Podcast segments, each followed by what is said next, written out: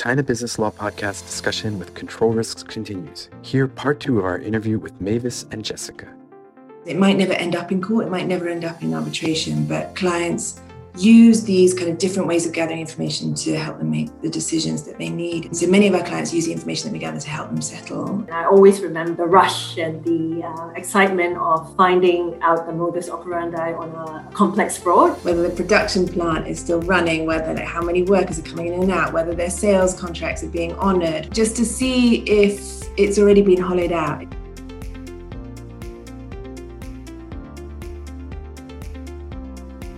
So getting back to our preparedness for the litigation, I recall that you mentioned about the asset investigation, and I think in China, the Chinese first process, we too we said we see either seize the person or we seize the assets.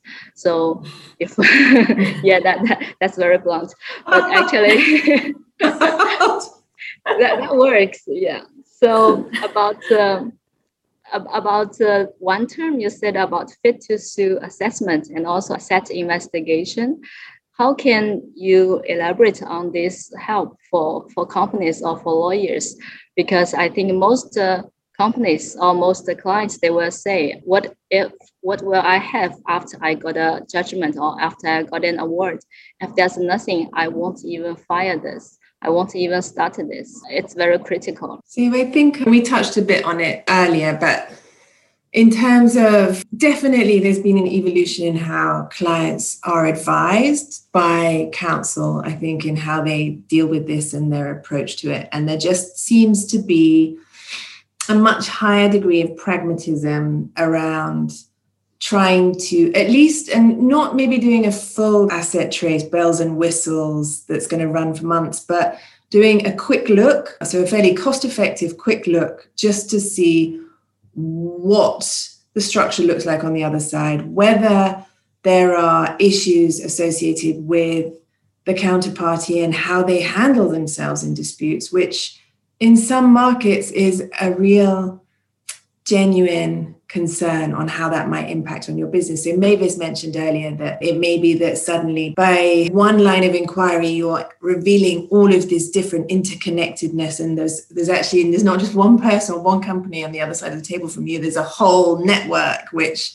is in a position to lambast or at least severely disrupt your business. So I think all of the the work that you do up front is bundled into this phrase fit to sue which it covers a lot of stuff, but basically it just means doing the necessary before, like to help inform your strategy around a dispute and what kind of legal action may be merited or warranted and likely to produce results. And at least that's from my perspective. And I know Mavis kind of is more involved with the forensic aspect of that. So uh, maybe you want to add to my kind of rambling account.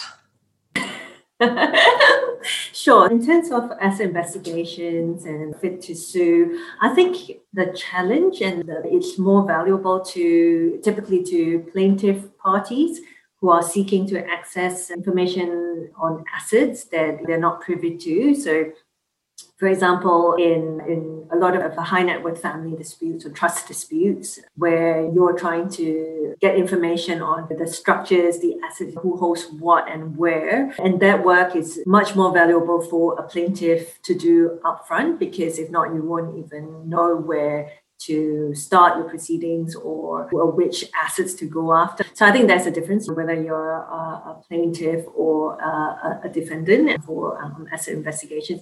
But what I've seen um, personally is that it is well worth doing it even before you start proceedings, not only because it helps you focus, but also it helps a lot later on in discovery as well, because you know exactly uh, what to ask about which people and witnesses that you, you need to get on the stand. So I think that's helpful. It also involving the counterpart assessment that mm-hmm. you can research or investigate whether some defendants or whether what's the relationship between them and someone who they are hiding or yeah, because some shareholders they are not uh, some obvious shareholders, we, and we just didn't know what's behind the curtains. That's very important in a litigation. Yeah, and you may and it may take some time. So if you, I think often sometimes the client knows their counterparty very well, super well, and they've broken bread with them. They know where their where the chairman's daughter goes to university. They they have a lot of history there, and so they understand their modus operandi and have a very fair sense of their connections. Sometimes they don't, and to particularly with regards to local connections, and if as an example, you are likely to get into a dispute with a company that is very prized by its local government and is considered a key entity for that province or for that part of the region. It employs a lot of people. It has benefited from a fairly sheltered position vis a vis the local government. And whether that's in China or in other countries around the region, it's, there, can, there can be a parallel. You need to be aware of that, of the depth and proximity of those relationships and how that might impact on the steps that you might want to take. For instance, we're talking to lawyers in Hong Kong who are availing themselves of these new interim measures that are available. So for arbitration, where they can seek some kind of relief and they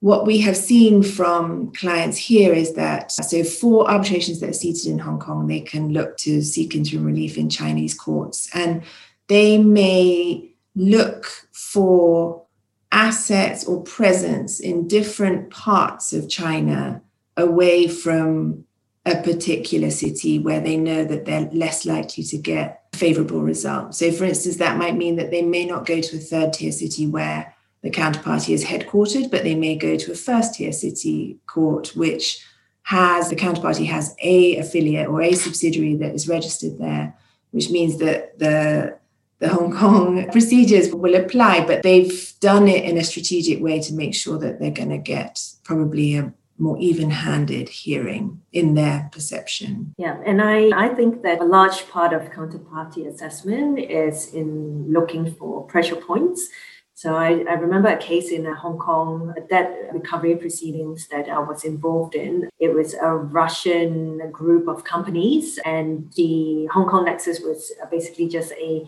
shell company in Hong Kong. But the Russian individuals were directors of that company. They've completely abandoned this shell company, stripped out all its assets, and would not respond to any form of proceedings. And ultimately our client they did a bit of uh, investigation as to the individual directors where their footprint is and they found out that uh, one of uh, the directors uh, because of personal relationship in hong kong it necessitated him coming to hong kong fairly regularly and the client was ultimately uh, uh, able to obtain an injunction preventing him from leaving Hong Kong because he was an application for contempt of court had been taken up against him for ignoring uh, all the court orders for disclosure. And because he was prevented from leaving Hong Kong on one of his trips, very quickly uh, there was settlement on the table the next day. This would not have been possible if the client didn't have information on this this individual's movements.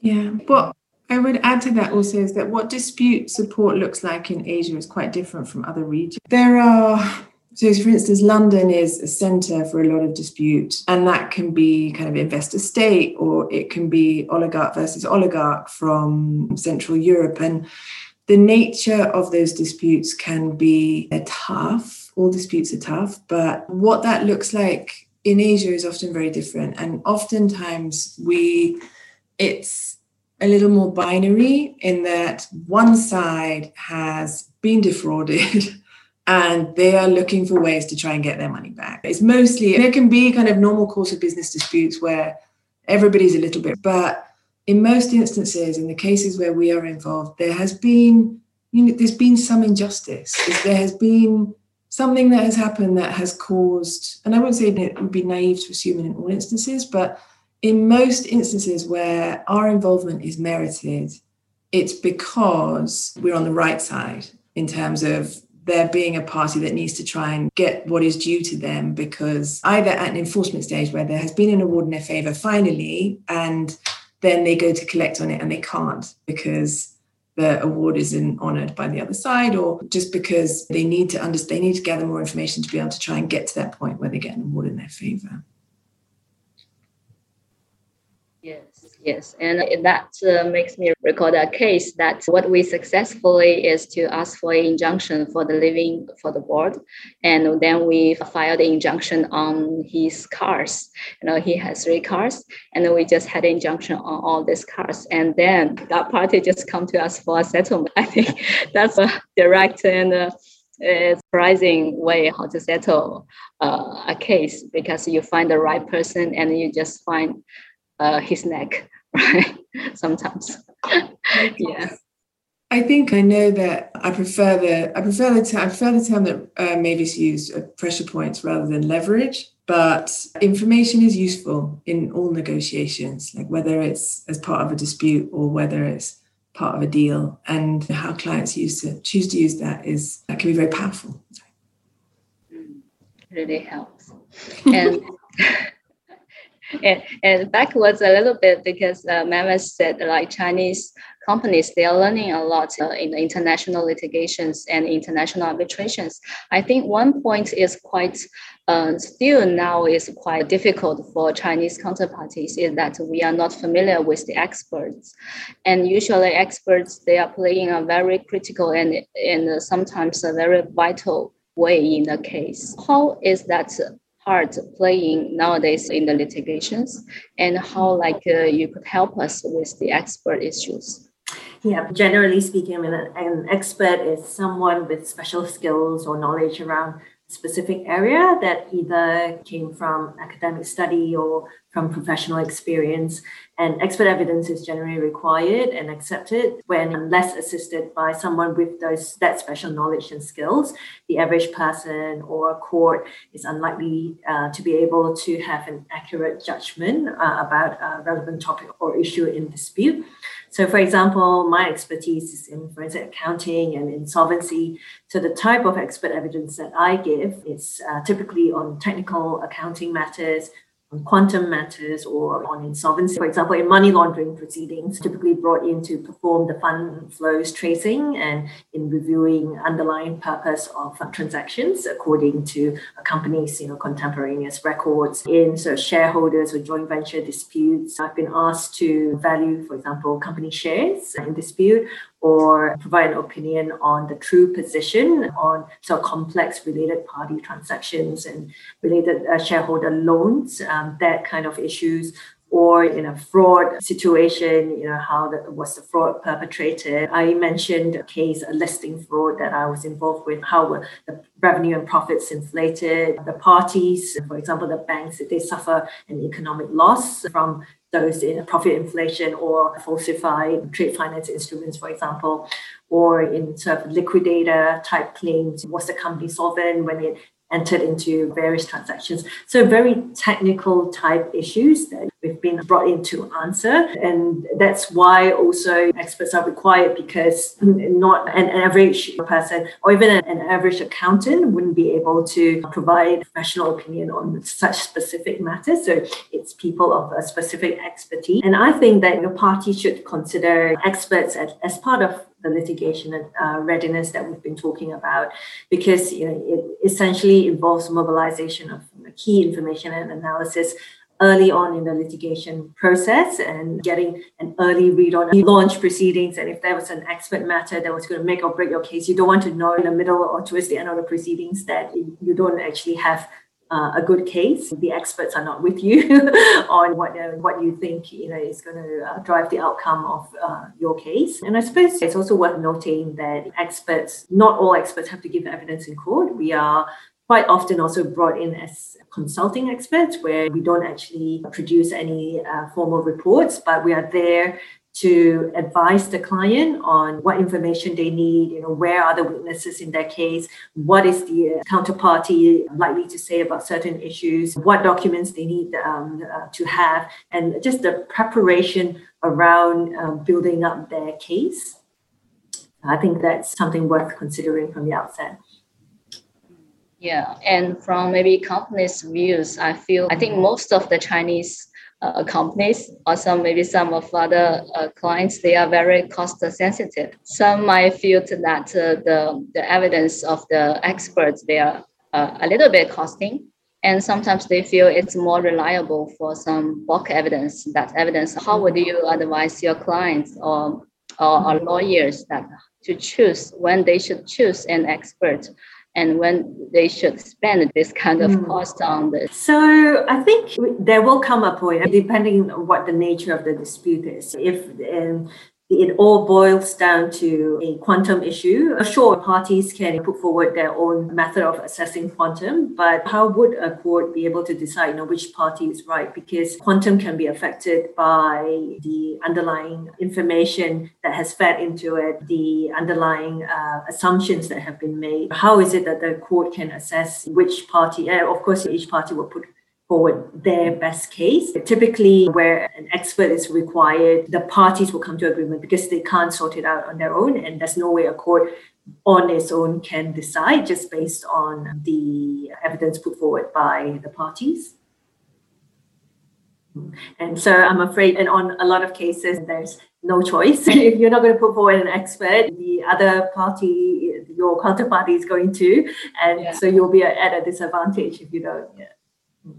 Yes. So when I was like in, in London, we I was placed in chambers in the UK chambers, and they just spend a very large budget on the experts. And when one party has one expert, they will have two. The other party will have two, and they just invite three, and they become an expert. It's just uh, I I wide opening, yes, because in China, sometimes we will have some experts in the construction cases or some real estate cases, but depend on the judges. Some judges feel this is a just a testimony or just a, a third party's individual opinions.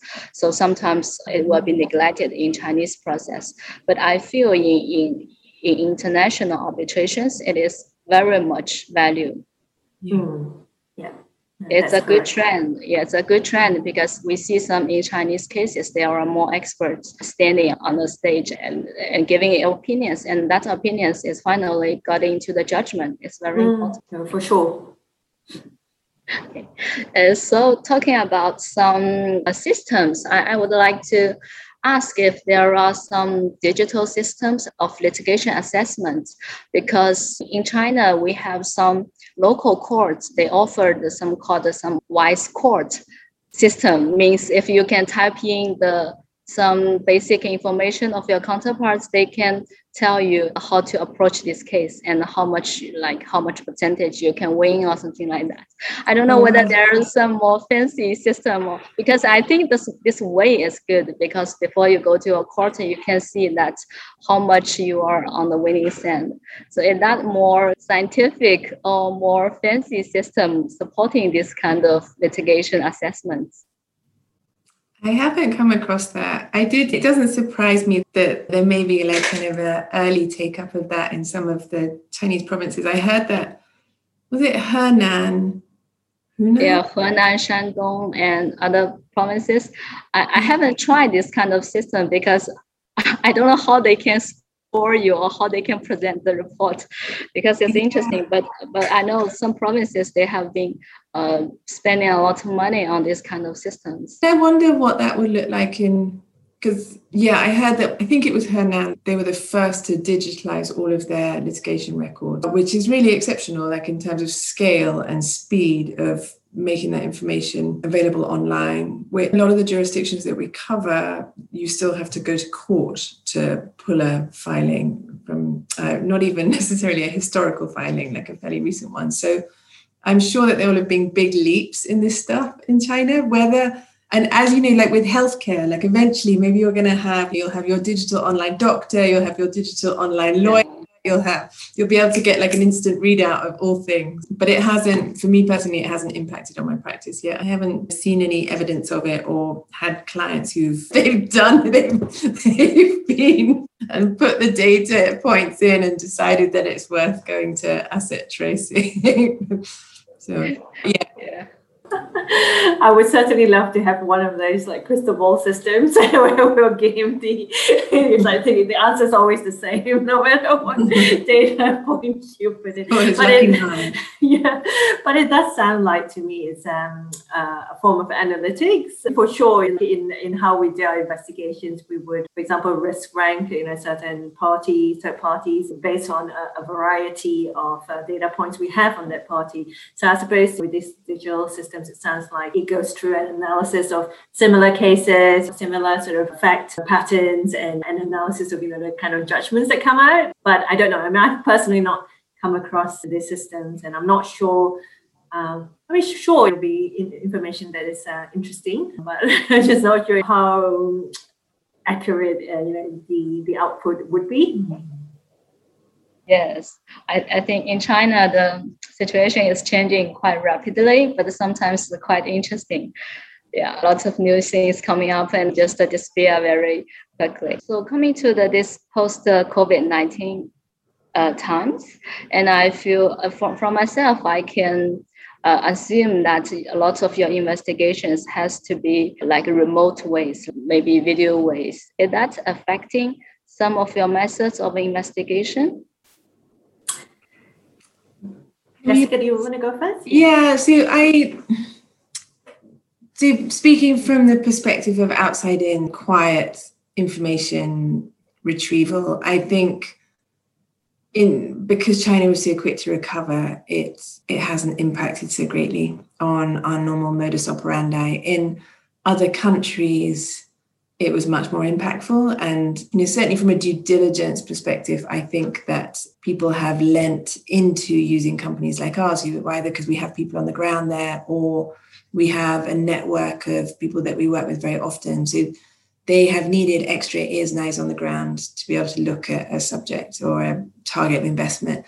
For dispute, there has been very little that has been so fast moving that we had to be their eyes and ears on the ground in a way that is different from usual from my perspective. And i think also just more generally the narrative or the expected narrative around disputes from last year where everyone it's covid and it's going to be so much dispute. And actually the most of the dispute work that we were working on certainly for last year were matters that predated covid and for the most part. And and for China, yeah, so it's not a very interesting answer, but actually, we didn't really need a particularly revised MO. I think probably if you're involved actually in kind of proceedings and expert witness and needing to do that remotely, then that becomes a bit different. But from the information gathering perspective, not so much.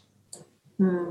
So certainly as an expert, I've been doing a lot more expert meetings via video conference. I think that's what we're doing from an investigations point of view. Certainly it's impacted our ability to get on site. But as Jessica says, China has recovered actually very quickly. It, it was a temporary disruption to our ability to our ability to get on site. But for the most part, we were able to after some slight delay. But what I have observed is that there are there have emerged new ways of uh, conducting effective investigations remotely. So, for example, we have found sort of alternative ways to verify data using a combination of data analytics and forensic accounting uh, skills to uh, obtain data from different counterparties and reconcile that data. And that has actually been really helpful for us in uh, conducting so investigations of third parties. We've been able to identify so channel stuffing issues, fake sales that are reported by uh, resellers, all that kind of issues. Previously, we would have tried to do it on site via interviews and getting physical books and records, but it has been possible to uh, find alternative ways to get to the same result, if you like. And as Jessica says, also, we've leaned very heavily into uh, using the external intelligence to focus investigation, very much using Jessica's team to inform us on like what the, the modus operandi of the fraud be, who are the parties involved, just to help us focus when we are looking internally at investigating to books and records or employee type issues. And I don't know whether it affects your professional, but from me, I think currently we have a, a trend that there are less transactions, especially cross-border MAs, and there are less procurement like cross-border procurements, but there are more bankruptcy and insolvency cases. But from your side, any affection or any influence to your professionals or to your clients on that trend? Why don't you go first, Mavis? I can definitely comment from a kind of HK perspective because you've done some research around this also, but you after yep. Sure, quite the opposite. I found, especially in the mainland China, there's been a, a big uptake in fraud and conflict of interest and collusion type investigations for a lot of our clients. And I think it's because both COVID and the uh, trade war has brought about substantial pressures on manufacturing costs. So we have seen a large uptick in um, whistleblower activity relating to procurement type fraud and a lot of collusion. So third party collusion between employees and third parties, whether on uh, they're on the supply chain side or uh, on the sales side, intermediary type collusions. And interestingly, we've got a lot more. Historically, it's usually a disgruntled employee who will blow the, the whistle. It's very rarely third parties, but we've been seeing a lot more third parties blowing the whistle because they feel like, for example, like a supplier or a reseller feeling that they've been shortchanged or they're not getting a piece of the action because they are, you know, unwilling to do certain things or unwilling to pay a bit of a kickback to certain employees. And so I think quite the opposite. We are we've been extremely busy as a result of I think this pressure on everybody's looking so closely at cost uh, in doing these sorts of investigations. Jessica, again, I think there were lots of things from last year which were quite counter narrative and it took i don't know if there is a higher incidence of fraud or embezzlement or conflict of interest type issues or if it's just so bottlenecked from the last year that it all like companies are just trying to get through yeah. things that were backlogged from last because last year everyone was in crash position and making expediency contingency type management decisions like just trying to keep the business running and they didn't have so i think it, to some extent that must be true that they didn't have time or headspace to really address unless something was particularly egregious they couldn't um, turn to those internal investigations in good time. And so I think there has been a bit of a bottleneck of those, and that's companies are working their way through it now. And combined with the circumstances of COVID, so either distress or to Mavis's point about kind of third parties feeling aggrieved and additional whistleblowers. So all of that has come together to make a huge spike in us being called onto investigations and those types of issues. I think what's interesting for that, so definitely just because we we're talking about disputes, there's been a lot more kind of contentious issues and uh, potential dispute with portfolio companies. So private equity, that has been something that's been very problematic for, or at least they've had issues with some portfolio companies. And if it's been a non-Chinese client, but the issue's been in China, then that's been very difficult for them to address. And so we've been able to assist in those kinds of situations. In parallel, and again, we only we can't necessarily make full sense of all of the macro stuff that's happening with kind of US China and all of the different big economic kind of pushes and pulls. But from our business perspective we have worked on a lot more domestic M&A in China over the last kind of 6 months to 9 months. And that is either Chinese private investors or institutional investors making doing deals in China where there's a role for us with diligence or for foreign multinationals who are looking to double down on China and making increased kind of investments or switching those investments and I think that's also a counter narrative to everything that everybody expected last year. They're saying no one's going to pull out and everybody's going to move their stuff around and they'll have to diversify. And, and I'm sure that has been happening over the last 10 years with people moving manufacturing facilities to Vietnam, for instance, or Bangladesh. Or but actually for what we hear from our clients is they are looking for opportunities. They are using us for kind of market entry work. We're doing regulatory risk analysis. We're doing partner finding work. So it's the growth opportunity of China and clients looking to capitalize on that hasn't gone away. But it's just that the regulatory risks and how fast these things are moving, for instance, with data and for instance, with changes with regards to certain industry types or overseas listings, or those things are super rapid. But so they're all moving in parallel, like all of these kind of trends and themes and issues and concerns, they're all moving in parallel moving really fast. And so, you